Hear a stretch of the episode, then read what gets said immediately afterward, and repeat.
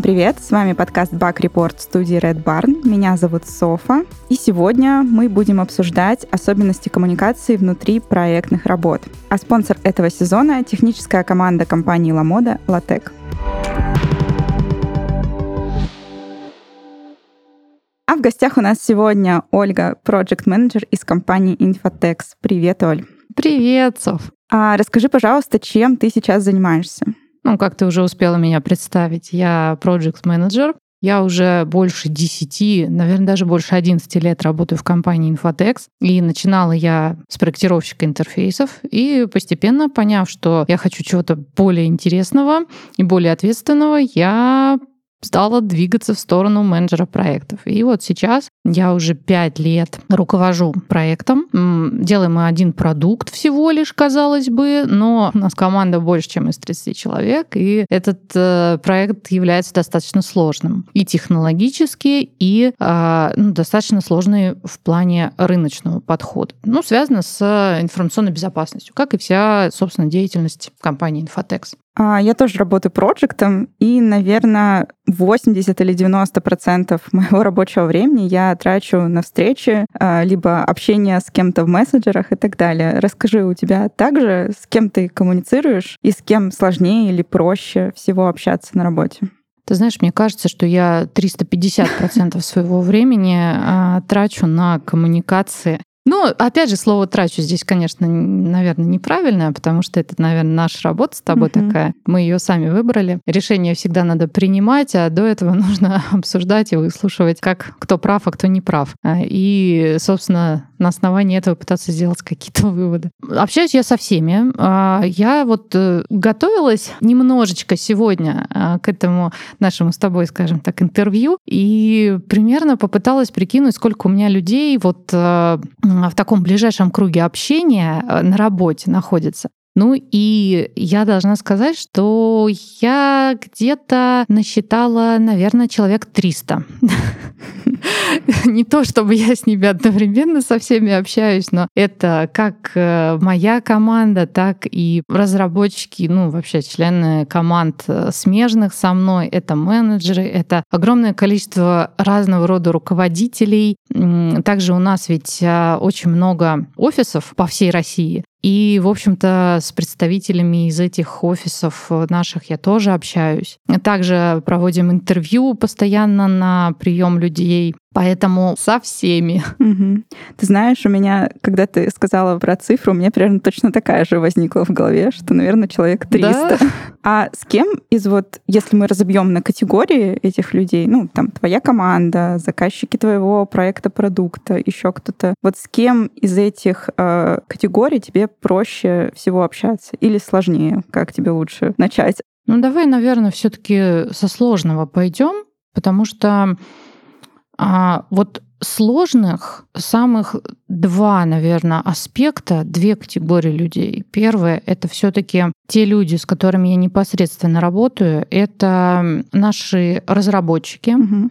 не только из моей команды, но и из смежных команд тоже, которые выполняют самую сложную часть работы. Они при этом являются самыми умными самыми странными зачастую. Ну вот, к сожалению, в IT так сложилось, что самые высокопрофессиональные сотрудники зачастую имеют какие-то особенности в коммуникации. Подход найти можно к каждому, в принципе. Это вот сложно. Это требует времени, это требует а, всего вместе сразу интуиции, каких-то подходов, которые ты теоретически знаешь, а потом еще просто 10 лет жизни с ними, чтобы, соответственно, договориться. Вот. Это первая самая сложная категория. И вторая сложная категория — это наши коллеги, которые а, занимаются вопросами, связанными с госрегулированием, а, с взаимодействием с государственными органами. Это люди пожилые, как правило, или просто в возрасте. А, они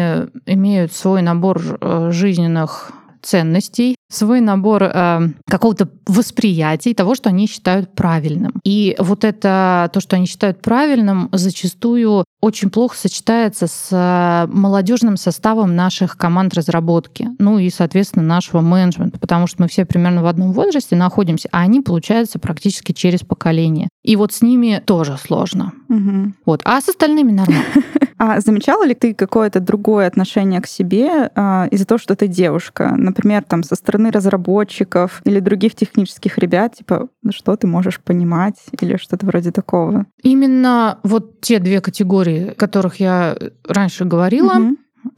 Именно среди них а, периодически, так или иначе, а, всплывают какие-то примеры, о которых ты сейчас как раз спрашиваешь. Если в случае разработчиков они, в принципе, в целом правильно понимают, что я, не обладая техническим образованием, чего-то могу не понимать и не знать, предлагают мне, в общем-то, пойти заниматься административной какой-то деятельностью, а они там сами все порешают. Но, как мы все знаем, ты, наверное, тоже это знаешь, что умные ребята, они порешают так, что потом никакому рынку уже никакой продукт будет не нужен, но зато будет классно сделано.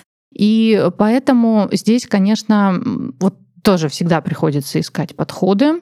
Угу. Приходится объяснять, иногда жестко объяснять, а иногда долго объяснять, что, в общем-то, ты здесь э, как бы не для того, чтобы их учить э, каким-то техническим моментам, а ты здесь для того, чтобы помочь ему э, в этой компании комфортно находиться и зарплату получать хорошую. Угу. Ну и, соответственно, какие-то, может быть, еще свои желания выполнять. А вот эти э, подколы, назовем их так, они именно в сторону того, что ты девушка, или вот эта история менеджер-разработчик, что иди там менеджерские штучки делай, а мы тут э, важные дела будем делать? Я думаю, здесь все вместе. Потому что к мужчинам-менеджерам отношения, в общем-то, правильно, как ты сказала, бывает такое, что ты менеджер, иди займись чем-то делами, да, своими, а, то в случае менеджеров девушек, э, как мне кажется, все-таки накладывается какое-то такое восприятие, что девушка с гораздо меньшей вероятностью а, будет осознавать, что происходит, а, понимать, насколько они все делают сложнейшую работу, а, насколько они глубоко погружены в технические моменты, ну, просто увеличится вот этот вот uh-huh. разрыв uh-huh. между менеджером и разработчиком в этом плане. А как ты думаешь, почему вот так? Ну, понятно, что ты объяснила, что, ну, да, ты действительно глубоко не понимаешь этих технические моменты. Можно, конечно, об этом угу. не говорить, но вот решили сказать. А почему вот усугубляется это тем, что ты девушка? Я думаю, что мы, то есть человечество, пока все-таки не переросли и еще довольно долгое время не перерастем вот эти вот некоторые разрыв между полами. Угу. И не только полами в физическом плане, да, но именно вот между гендерами. Угу. Потому что на сейчас, а, несмотря на то, что, конечно, гораздо лучше ситуация стала и гораздо больше мы, женщины, можем себе в этом мире позволить, но все равно в массовом сознании сидит э, более такое животное восприятие, что вот у тебя, значит, одна роль, там дети, кухня и что-нибудь такое еще красивое, да, украшения можно делать еще, наверное. Вот, а я вот, значит, буду а, умным и красиво приносить э, мамонта mm-hmm. домой. Я считаю, что все вот кроется исключительно вот в этих вот глубинном восприятии. И поэтому вот и между поколениями, как я раньше говорила, да, вот это вот наши сотрудники, которые старше нас по факту реально на поколение, то есть они все как наши примерно родители, они еще глубже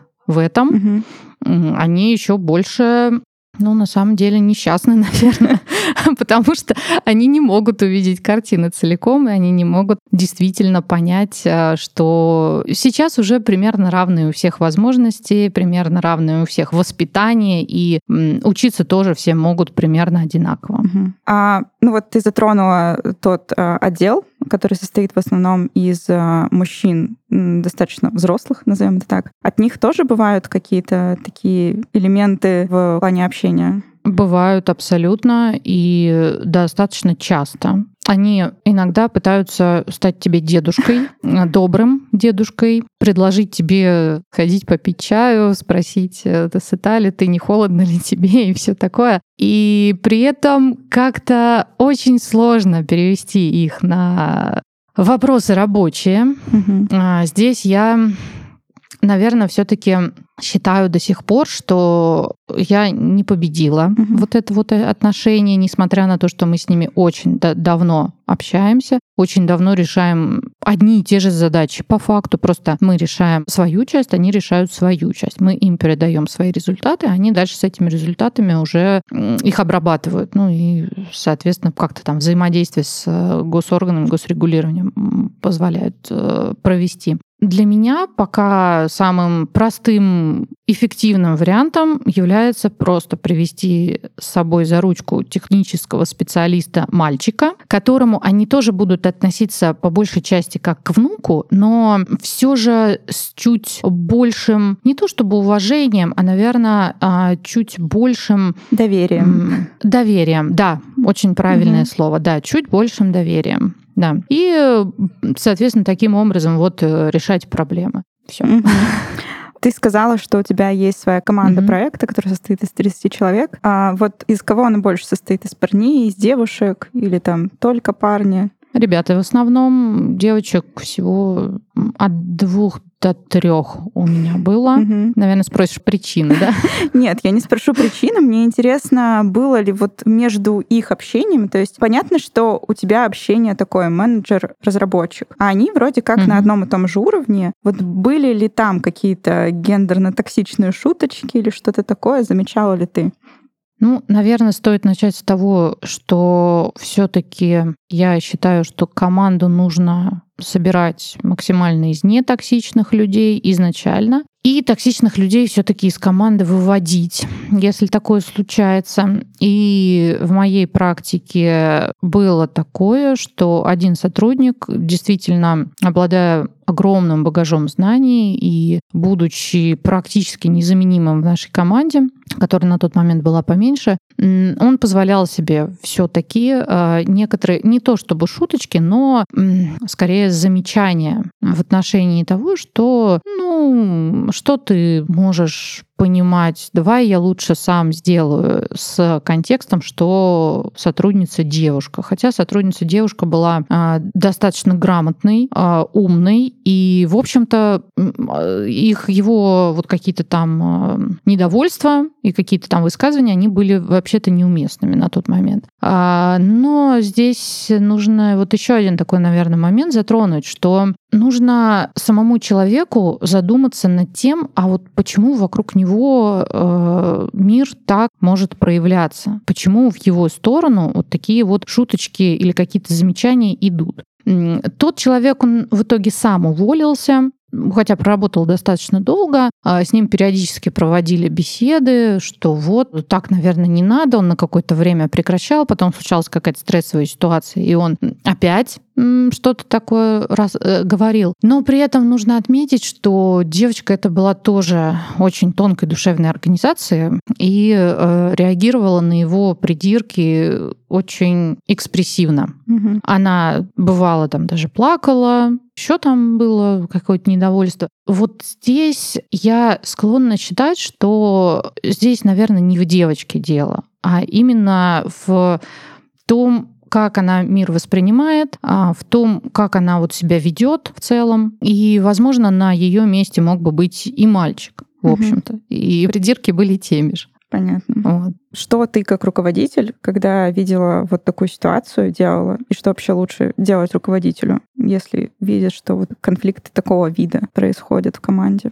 Я думаю, что руководителю нужно идти совершенно стандартным способом. Во-первых, понять, почему у него в команде такое происходит, понять, зачем и вообще нужен ли на самом деле человек, который проявляет себя токсичным образом. Вот зачем он нужен команде. А если все приходит к тому, что человек команде нужен, что он незаменим, что его вообще как-то ну, нельзя удалить из этого, из этой команды, то, соответственно, придется разговаривать. Как и мы с тобой упоминали, 300% рабочего времени. Это разговоры, это общение с человеком в первую очередь, конечно, который токсичный, а, выяснить, почему он так делает, зачем он так делает, какие его цели в том, что он делает. Может быть, он, в общем-то, желает чего-то хорошего. Но на самом деле это проявляется, он просто не, не умеет, допустим, как-то по-другому. Говорить с этим, с жертвой, возможно, посоветовать ей хорошего психолога. Здесь э, опять коммуникации, только коммуникации угу. понять, чего хочет один, чего хочет другой, попробовать объяснить и одному, и другому, что все неправильно. В общем, совершенно стандартные действия, которые, к сожалению, могут ни к чему не привести. Угу. Или могут привести только на короткий срок. Угу. Потому что люди на самом деле практически не меняются. И вот здесь уже приходится делать выбор. Что угу. важнее, коллектив или вот э, этот токсичный человек, который что-то там себе позволяет?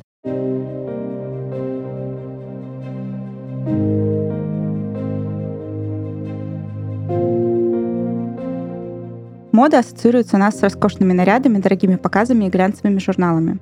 Однако сегодня fashion-индустрия — это не только про одежду, но и про технологии. Современные дизайнеры успешно перешагнули эскизы и выкройки и создают вещи в связке с IT и естественными науками. В новой рубрике я расскажу о нестандартных решениях дизайнеров, которые переводят моду в область высоких технологий. В 2010 году дизайнер лондонской школы моды и текстиля Сент-Мартинс Сюзанна Ли создала необычный пиджак, его уникальность состояла в том, что ткань была полностью создана из бактерий. Вот как выращивали материал. Сюзанна заваривала чай в ванне, добавляла в него сахар, а затем бактерии. Последние питались, размножались и плели волокна из целлюлозы. Когда ткань была готова, ее доставали из ванны, промывали в холодной мыльной воде, после чего сушили. В результате получался материал, похожий на прозрачную бумагу или искусственную кожу. Единственный недостаток — гидрофильность. Когда ткань из бактерий намокает, то разбухает и заметно утяжеляется. В остальном чистая органика. Пока дизайнеры экспериментируют с технологиями, чтобы изменить наши отношения с одеждой, IT-компании разрабатывают нестандартные продукты, которые делают процесс шопинга проще, комфортнее и безопаснее. Современные технологичные решения в области онлайн-торговли создает наш спонсор — LaModa Tech.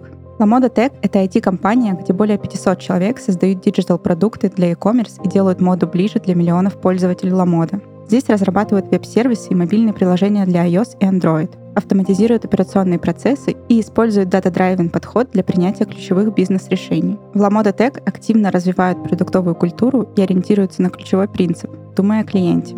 Здесь генерируют и анализируют гипотезы, исследуют пользовательский опыт, разрабатывают и улучшают интерфейс. Как результат, 17 миллионов довольных пользователей ежемесячно и звание крупнейшей fashion and lifestyle платформы по версии Data Insight. Узнать подробнее о Lamoda Tech можно по ссылкам в описании. Убедись, что мода и технологии — идеальный матч.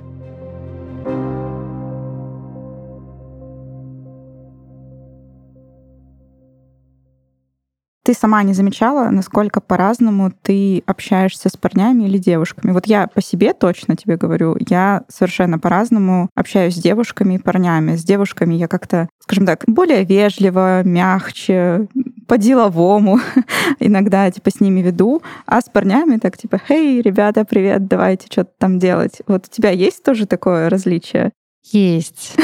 Я, наверное, сейчас какую-то крамолу начну говорить, но я просто достаточно много работаю еще и с животными, угу. в том числе, например, с лошадьми очень много лет. И гендерные различия в мотивации, в коммуникации, они есть у всех животных, в том числе и у людей тоже. Я совершенно искренне полагаю, что мужчины прямее, проще, с ними можно гораздо меньше себя контролировать. С ними можно общаться не то чтобы на равных, а они больше понимают иерархию. Понимают не в плане как-то теоретически, да, а они просто заточены под иерархию больше. И поэтому им в общем-то, не нужно много раз чего-то доказывать, не нужно много раз чего-то объяснять. То есть ты один раз обозначил себя, и они больше не будут проверять там твои границы, они больше не будут э, как-то пытаться что-то придумать, чтобы развести тебя, например, на эмоции. Я не говорю, что все, но все-таки среднее вот такое, на мой взгляд. Вот в среднем мужчины проще, прямее и понятнее. Угу. Соответственно, и вести с ними проще. С женщинами по-другому, потому что нужно подстраиваться. Аккуратнее. Нужно аккуратнее. Нужно понимать, какое настроение. Нужно осознавать, а, зачем и почему она в данный момент здесь. Особенно, особенно сложно с женщинами руководителями. Я вот, например, всеми силами и всеми путями всегда выбираю себе руководителя именно мужчину потому что я знаю, что от него ожидать. И мне не нужно быть в постоянном напряжении, потому что я знаю по себе, что у меня э, и настроение скачет, и иногда я настолько интуитивно что-то делаю, что это совершенно непонятно людям. А почему это, в общем-то, я сделала? Нужно объяснять, потом в итоге, да, оказывается, что я права, супер, но выглядело это очень странно. Людям это не нравится, но я-то ладно, я-то сама с собой как-нибудь договорюсь э, и переживу. А вот э, если я буду зависеть от женщины, руководителя вот с таким же подходом, это немножко страшно. Ты же понимаешь, что ты женщина-руководитель, да? Да, так замечательно. Просто дальше, пожалуйста, через одного. Ага. Хорошо. А, смотри, ну еще работа проекта часто связана с тем, что а, нужно людям давать какой-то фидбэк, проводить какое-то ревью и так далее. Mm-hmm. Вот замечала ли ты тут различия, когда ты даешь фидбэк а, парням, когда девушкам, и вот как это воспринимается, и принимается ли что-то дальше, какие-то решения? Знаешь, а в случае фидбэка, мне кажется, различия уже чуть ли не сходят на нет. Потому что здесь включаются алгоритмы, которые не зависят от гендера. Это просто вот как человек способен воспринимать критику или там какой-то фидбэк, или не способен. И, в общем-то, какой у тебя пол при этом, на мой взгляд, не так сильно важно. Угу. А просто опять же, в ком-то, независимо от пола, больше проявлена женская составляющая, женская сущность, в ком-то меньше проявлена вот эта вот самая женская сущность, там больше мужская. И истеричек мужчин, их, в общем-то, не меньше, чем истеричек женщин. Просто женщины гораздо лучше скрывают это, а вот э, мужчины меньше скрывают. Мужчин развести на реальную эмоцию гораздо проще, чем женщин. Mm-hmm. Потому что женщина все-таки, во-первых, естественно, исторически так сложилось эволюционно, что женщины гораздо лучше терпят боль и гораздо менее к ней восприимчивы. Они способны делать много дел одновременно, соответственно, они могут лучше себя контролировать при этом. Опять же, не все, но в среднем. И зачастую, а, высказав фидбэк человеку более женского типа, можно получить какой-то вообще сначала абсолютное непонимание того, как и правильно ли ты сказал, понял ли он или она что-то или нет. И только потом, через какое-то время, понять, что, например, это вызвало дикую обиду, и тебе начинают мстить. А, в случае человека с более проявленной мужской составляющей, чаще всего все-таки ты сразу поймешь, угу. какой у тебя, какая была реакция. А, и, в общем-то, воспринял человек, не воспринял, или там все плохо, или все хорошо, не знаю. Блин, по поводу мужчин-истеричек я бы согласилась, но мне наш редактор сказал, что меньше давления на мужчин, пожалуйста, в твоем подкасте. Ладно. У меня давление на всех. Так Нет, можно? это с моей стороны. А, Ладненько. Данил, извини. Все нормально.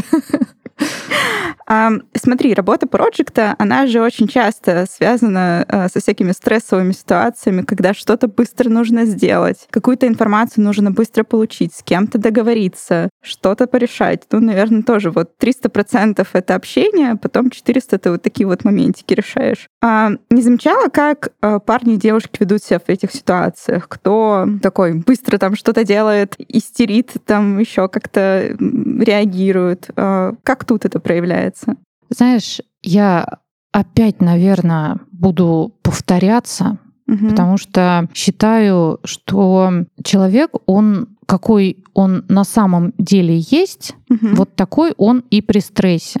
Возвращаясь к фидбэку. Фидбэк — это тоже стресс. Угу. Даже позитивный фидбэк — это тоже стресс. Но это такой спокойный стресс, то есть ты в такой более-менее дружеской обстановке сидишь, тебе это рассказывают, у тебя нет вот этого вот э, быстрой реакции, как когда там вокруг все горит. Но, тем не менее, когда вокруг все горит, на тебя тоже, получается, надавливают. Ну, угу. На любого человека производится давление. И вот э, как многие психологи любят такую аналогию, что вот если нажать на апельсин, да, из него апельсиновый сок. Угу. Если нажать на что-то такое внешне нормальное, а внутри тухлое, ну, как бы вот мы это тухлое и получим. И поэтому, опять же, Здесь, на мой взгляд, пол вообще никак не важен. Здесь важна именно структура личности, а, структура реагирования, э, в общем и целом картина мира. И человек при стрессе будет реагировать так, э, как в нем изначально заложено вот в его характере. Угу. Опять же, независимо от пола. Может быть, конечно, а, более женственный человек, вне зависимости от пола, опять же, он сможет очень быстро оценить всю ситуацию со всех сторон. Может быть, какие-то интуитивные у него будут озарения быстрее, и он сможет их обработать, и э, согласно вот этим вот своим озарениям он сможет какие-то решения принять быстро или не быстро, или наоборот вообще ничего не делать более мужественный человек, вне зависимости от пола, скорее всего, впадет в одну из трех стандартных реакций. Это вот, как ты знаешь, бей, беги или замри. Угу. И он меньше сможет э, применять свои аналитические навыки. Он будет более склонен именно на рефлексах выходить из этой ситуации. Mm-hmm. Вот если он склонен бить, соответственно, он пойдет ругаться с кем-то и меньше как-то сможет вот эту вот всю ситуацию увидеть со всех сторон. Вот. Но опять же,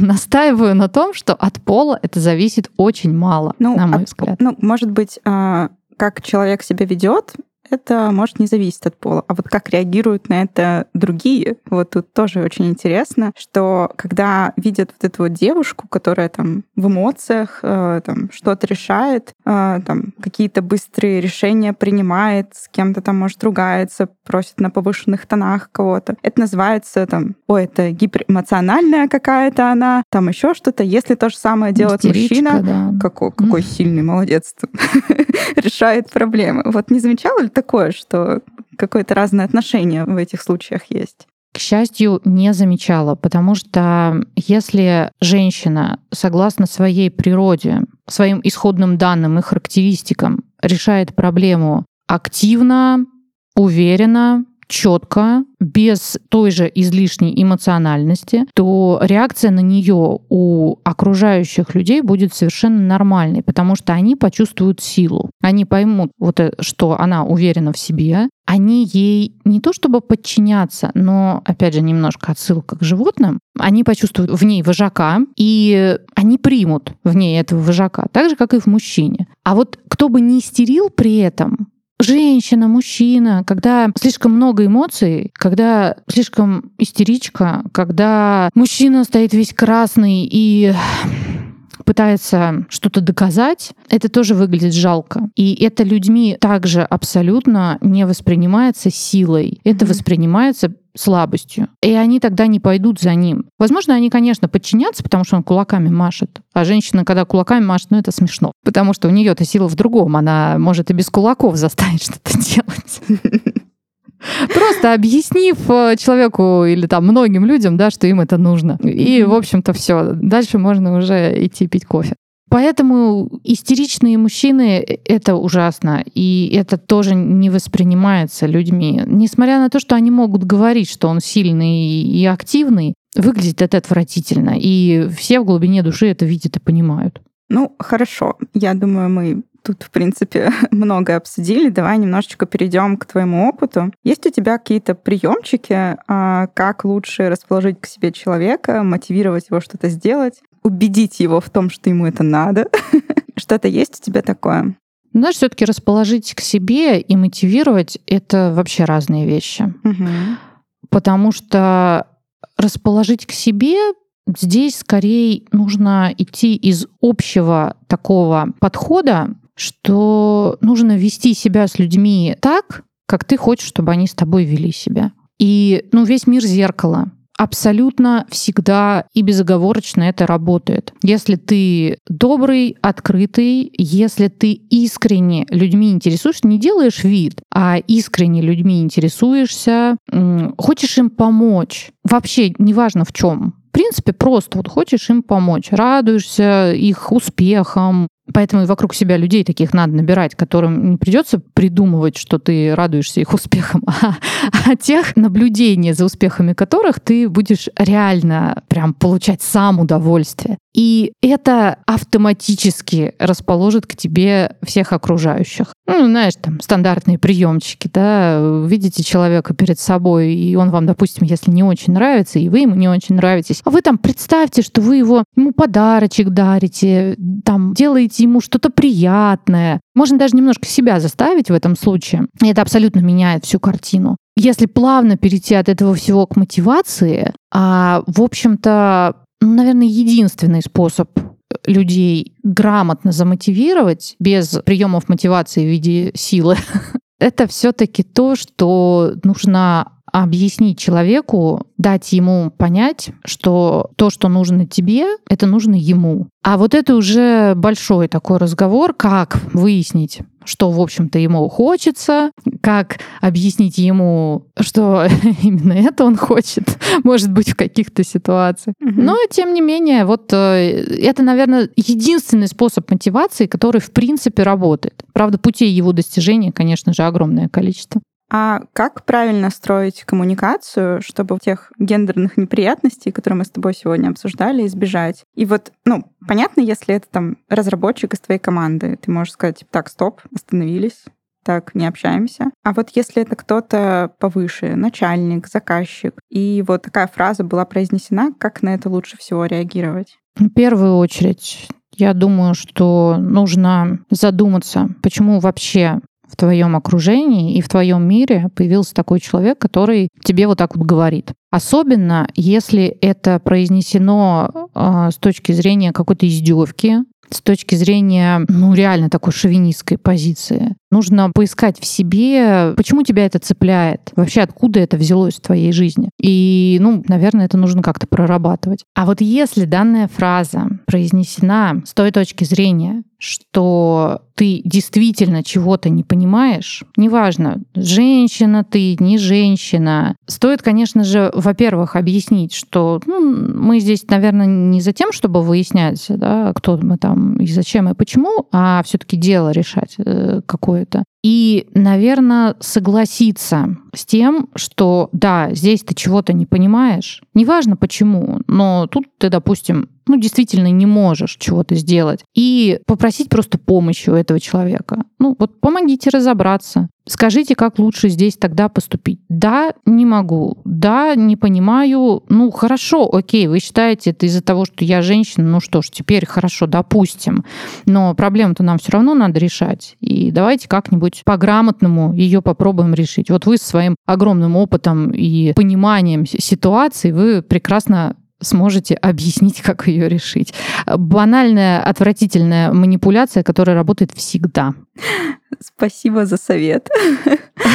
А можешь тогда дать совет, в принципе, всем девушкам в IT, как правильно себя позиционировать и коммуницировать со всеми максимально эффективно. Вот давай какие-нибудь там топ-3 правила. Топ-3, наверное, сложно, но все-таки если уж попытаться. Первое — это перестать думать, что что если вы женщина, то к вам должно быть какое-то особое отношение. Если вы приходите на работу, ну, работайте. Понятно, что забывать о своих сильных сторонах в виде интуиции, видения ситуации сверху и вообще, в принципе, мудрости тоже не нужно. Но считать, что вот если вы женщина, вам точно все дадут и все сделают, ну, точно не надо.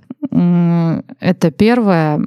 Второе, я думаю, опять же, не стоит пытаться а, за счет каких-то своих физических достоинств добиваться целей, потому что это просто уже перейдет из границы работы в какую-то другую совершенно плоскость, которая вам никак в вашей работе не поможет. А третье, я даже не знаю, идите к психологу, работайте над собой и ищите в себе блоки и разбирайте их, которые заставляют вас считать, что вы там какая-то другая, что вы не человек. Это абсолютно магическим образом работает, и как только вы расслабляетесь, э, вокруг вас совершенно по-другому все начинают себя вести. Никто не будет вас обзывать бабой или как-то еще по-другому, а будут воспринимать совершенно нормально. Понятно, что с учетом каких-то там гендерных отличий, но тем не менее будут уважать вас, будут нормально к вам относиться, и это, наверное, самое главное. Ну, правда, это не только к женщинам совет, это вот да, всем. Да, да, только тут я, сказать. Тут я, к сожалению, не могу выделить один пол.